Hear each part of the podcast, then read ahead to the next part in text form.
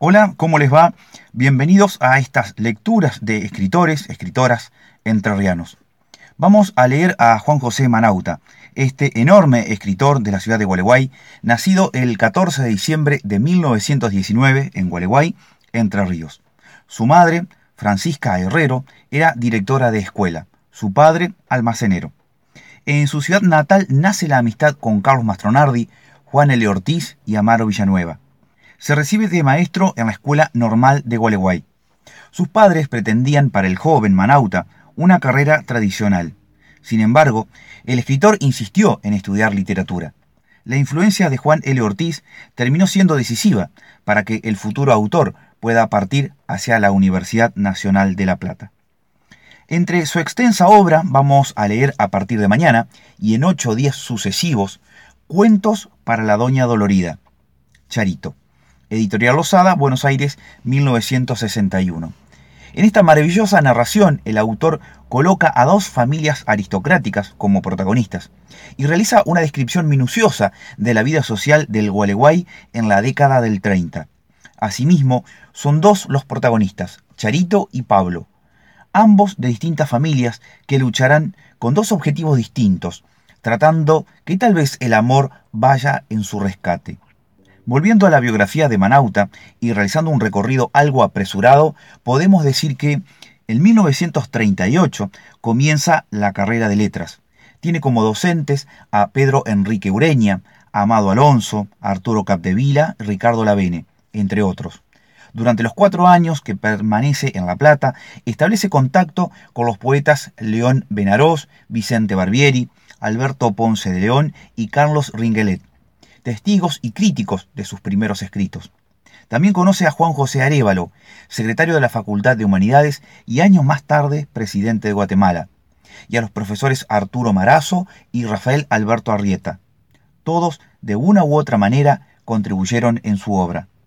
En 1941 se afilia al Partido Comunista. En 1942 obtiene el título de profesor en letras otorgado por la Facultad de Humanidades de la Universidad Nacional de La Plata aunque nunca ejercerá esa profesión. Se casa con Katy Russo y regresan a Gualeguay. En 1944 es llevado detenido a Paraná y luego a Buenos Aires. Dice Manauta, llegó la revolución y en julio de 1944 me llevaron detenido a Paraná. Había firmado manifiestos y hecho declaraciones. Siempre fui un militante legal, que nunca aceptó la clandestinidad. Tuve un gran impulso vital y nunca me gustó estar a la defensiva. Era comunista y con eso, ¿qué? decía. Al salir, trabajó en Buenos Aires en el diario La Hora. También se desempeña como vendedor de libros para el editorial Signos. Comparte charlas con Carlos Mastronardi, Jorge Calvetti, Enrique Wirnecke, Raúl González Tuñón y González Portagalo. Se publica su primer libro de poesía, La Mujer de Silencio, editorial Feria. En 1946 nace su hija, Leticia Catalina. En 1951, el 11 de abril, nace Adriana Leonor. En 1952, la editorial Hemisferio publica la novela Los Aventados, la que mereció una severa crítica de Bernardo Berbisky en Noticias Gráficas. A pesar de que a Manauta le dolieron las observaciones del periodista, las consideró razonables y justas. Según manifestó, le sirvieron para escribir su próxima obra. En 1956, la editorial WP publica su novela, Las Tierras Blancas, que obtiene la faja de honor de la Sociedad Argentina de Escritores. Según el propio autor, esta obra refleja el éxodo de los campesinos entrerrianos y el desarraigo de estos trabajadores de su tierra, corridos por el latifundio y la miseria. Al respecto, Abelardo Castillo dirá que Juan José Manauta es el único argentino vivo que ha escrito un libro clásico. Pedro Orgambide expresó, esta novela marca un hito fundamental, no solo en la narrativa de Manauta, sino en una generación de vigorosos narradores, como fue en nuestro país la llamada generación del 55. En 1958 aparece en la editorial Futuro su novela Papá José. En 1959 se estrena en Buenos Aires la película Las Tierras Blancas, basada en la novela homónima con dirección de Hugo del Carril. En 1960, el 28 de julio, se estrena en Buenos Aires Río Abajo, con dirección de Enrique Dawi y guion de Juan José Manauta, sobre la obra homónima de Lodobón Garra.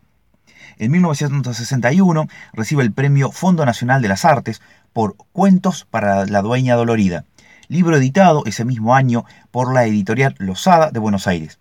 Comienza a publicarse mensualmente la revista Hoy en la Cultura. Sus directores fueron Pedro Orgambide, Juan José Manauta, David Viñas y Raúl Larra. El consejo de redacción estaba integrado por Luis Ordaz, Rubén Benítez, Fernando Birri, María Fuchs, entre otros muchos colaboradores. Los unía una actitud por la polémica cultural y la proyección de lo ideológico en lo concreto.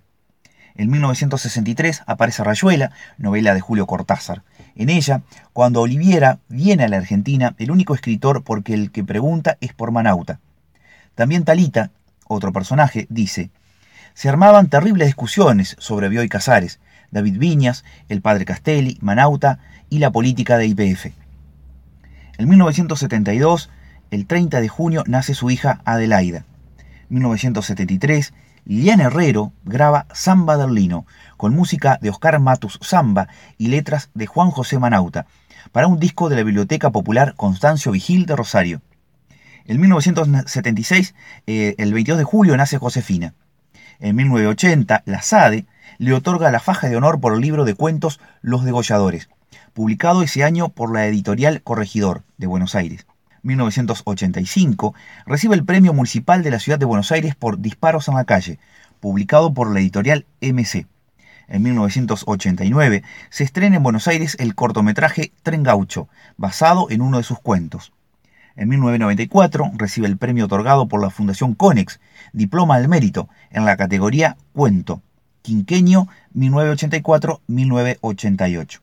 En 1995, Editorial Corregidor publica su novela Mayo del 69. Recibe el premio Fray Mocho por Colinas de Octubre, de Editorial Entre Ríos. En 1997, Editorial Atril reedita Las Tierras Blancas. En 1998, Editorial Atril publica una antología de sus cuentos, El Llevador de Almas.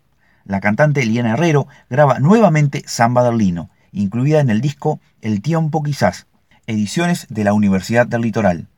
En 2006, la editorial de la Universidad Nacional de Entre Ríos publica sus cuentos completos. Este volumen reúne la producción iniciada con Cuentos para la Dueña Dolorida, en 1961, seguido por Los Degolladores, 1980, Disparos en la Calle, 1985, Colinas de Octubre, 1995, El Llevador de Almas, 1998, además de Ajenjo para Tres, Homenaje al Hombre de la Esquina Rosada, que aparecieron en el volumen colectivo escrito sobre Borges, en 1999, y el inédito Primavera sin alcohol. Completan la obra cartas, fotos, así como fotogramas de la película de Hugo del Carril. Es declarado de interés legislativo por la Cámara de Diputados de la provincia de Entre Ríos.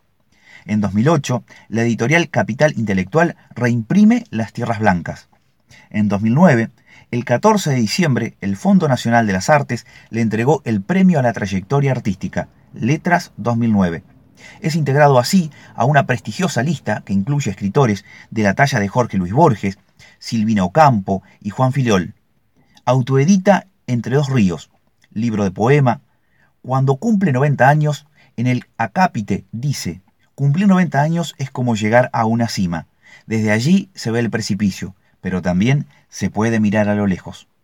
En el 2010 es reconocido como mayor notable de la Cámara de Diputados de la Nación. Se casa con Lucía Montero. En el 2013 fallece el 23 de abril a los 93 años en la ciudad de Buenos Aires, Argentina.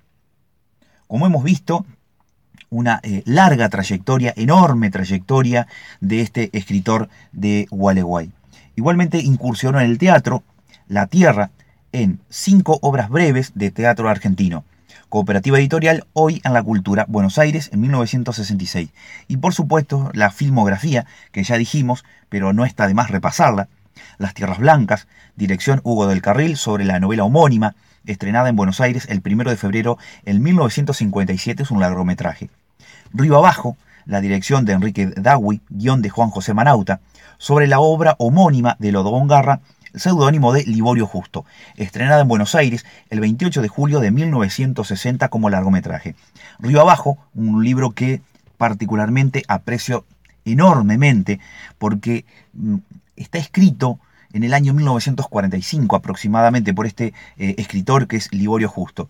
Libro que pertenece a la Biblioteca Entrerriana Básica y que en su primer momento, por supuesto, en el 1996, estuvo editado por Ediciones de las Islas, con em, Alfredo Temporetti un poco a la cabeza en ese, en ese proyecto. Un libro bellísimo, maravilloso, que describe de una manera única realmente todo lo que fue la vida en el delta eh, entrerriano eh, de esa zona, por supuesto, ¿no? Y eh, bueno, la última filmografía, Tren Gaucho, dirección Gabriela David, guion basado en el cuento de Juan José Manauta, se estrena en Buenos Aires en 1989. Es un cortometraje, a diferencia de los otros dos, que era un largometraje. Muy bien, entonces mañana comenzamos con la lectura de Charito, ¿no? estos eh, ocho días que van a ser eh, dos capítulos por día porque en realidad esta obra compone estos 16 capítulos. Una obra bellísima realmente para estar atento y seguirla todos los días. Muy bien, entonces muchas gracias por estar eh, presentes en este podcast y que lo disfruten y que también lo puedan compartir.